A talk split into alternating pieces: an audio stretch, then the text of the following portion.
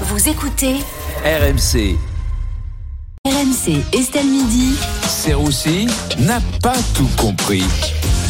Bonjour Vincent. Bonjour Estelle, j'espère que vous allez bien. Mais écoutez, bien sûr que ça va. Vincent, aujourd'hui, euh, vous ne comprenez pas pourquoi on s'est demandé si on vivait trop dans le passé. Eh oui, ce cher pays de mon enfance, la France, où il n'y avait pas d'inflation, où le pays, où le plein d'essence coûtait 10 balles, où Joule n'existait pas. Eh oui, le passé me manque, c'était le bon vieux temps.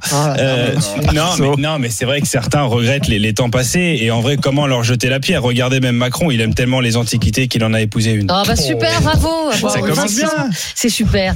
Euh, ça vous arrive quand même de regretter le passé? Écoutez, c'est vrai que quand je vois Thierry Moreau avec ses lunettes de Léon Blum, voilà, j'ai un peu l'impression d'être dans un reportage de l'INA, quoi. Et aujourd'hui, Thierry Moreau, journaliste à l'ORTF, qui va nous parler de la dévaluation de l'ancien franc et de l'élection de Monsieur René Coty. Oui, bah, Thierry connaît bien René Coty. hein. C'est la première personne pour qui il a voté. En tout cas, vous quand même, vous pouvez pas nier, euh, Vincent, que le vintage revient à la mode. Oui, c'est vrai qu'on parle aussi du vintage. Bah, on le voit notamment avec les friperies hein, qui sont de plus en plus populaires. Alors moi, ça, je comprends pas. Ceux qui achètent en friperie, pour moi, ils vivent pas dans le passé, ils sentent le passé. hein. Non, mais les mecs qui achètent des vêtements là de- des années 60, moi j'ai un pote qui s'habille en friperie, il sent Georges Pompidou. C'est pour vous dire, c'est ah, un cauchemar. Il n'y a pas que les vêtements, euh, Vincent, on recycle même des anciennes émissions de télé. Ah, vous voulez parler de TF1 qui veut relancer Secret Story, c'est ça, oui. Enfin, TF1 qui a surtout besoin de thunes, visiblement. Ici la voix, nous avons besoin d'oseille. En vrai, pourquoi pas euh, Moi, en, vrai, en, en réalité, je suis surtout euh, euh, curieux de voir les, les nouveaux candidats. Découvrons tout de suite nos nouveaux candidats. Nesrin Slaoui, avec son secret, elle est de droite. Les candidats la démasqueront-elles? Fred Hermel est en embuscade avec son secret à lui aussi. Il vit dans sa voiture.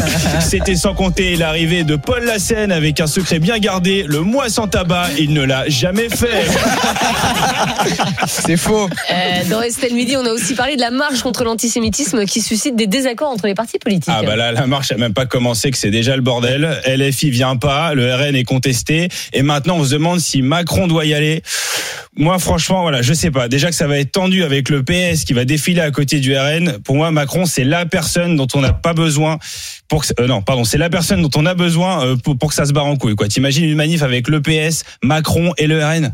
Je veux dire, il manque plus que Dieudonné en en clôture de cortège et c'est plus une marche, c'est un combat UFC. Non, non, ne venez pas, monsieur le président. Mais, mais vous, Vincent, vous pensez quoi de la présence du RN à cette marche? De toute façon, cette marche, ça va surtout être un footing, Estelle. Faut dire les choses. T'as tous les députés de gauche qui vont courir pour dépasser Le Pen. Ça va être un truc du genre, allez les gars, on se décale. Il y a Le Pen qui arrive et Olivier Faure qui tente une échappée et qui se retrouve à côté de Gérard Larcher, lui-même très essoufflé, qui perd sa première place et qui se retrouve à côté de Marine Le Pen et c'est perdu pour Gérard malheureusement. Alors moi, je me dis, en réalité, bon, le RN, je sais pas. Tant qu'il n'y a pas Jean-Marie Le Pen qui vient. Je pense que ça ira. Parce que lui, s'il vient, voilà, il va ruiner la marche. C'est mon avis. Premier commentaire. Est-ce que la marche va à Jérusalem? Voilà, c'est.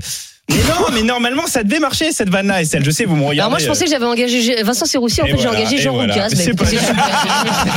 Non, mais je suis dire. Laissez-moi faire Jean-Marie Le Pen. Ah, non, mais, euh, non, non, mais en termes de nostalgie, là, là vraiment, on est bien. En effet, c'est vrai, la nostalgie. Bon, euh, Vincent, vous savez bien que la gauche et l'extrême droite, c'est mais- mais j'ai honte en fait. C'est horrible. Fallait bien que je termine sur. Je suis en angoisse là, c'est horrible. Mais on n'habite pas les imitations quoi. Bon, il y, a une- y a une question, Estelle, à Oui, poser bah, celle que vous m'avez écrite. Oui, euh, oui, bien sûr.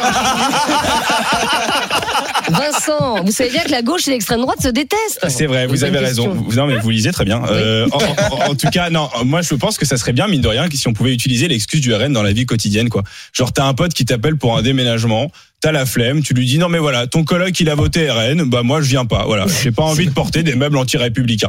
Bon, en tout cas ils ont qu'à s'embrouiller comme ils veulent, comme ils veulent entre politiques. Moi j'avoue, j'irai à la marche, déjà parce que j'adore la randonnée et parce que j'emmerde les antisémites. Voilà.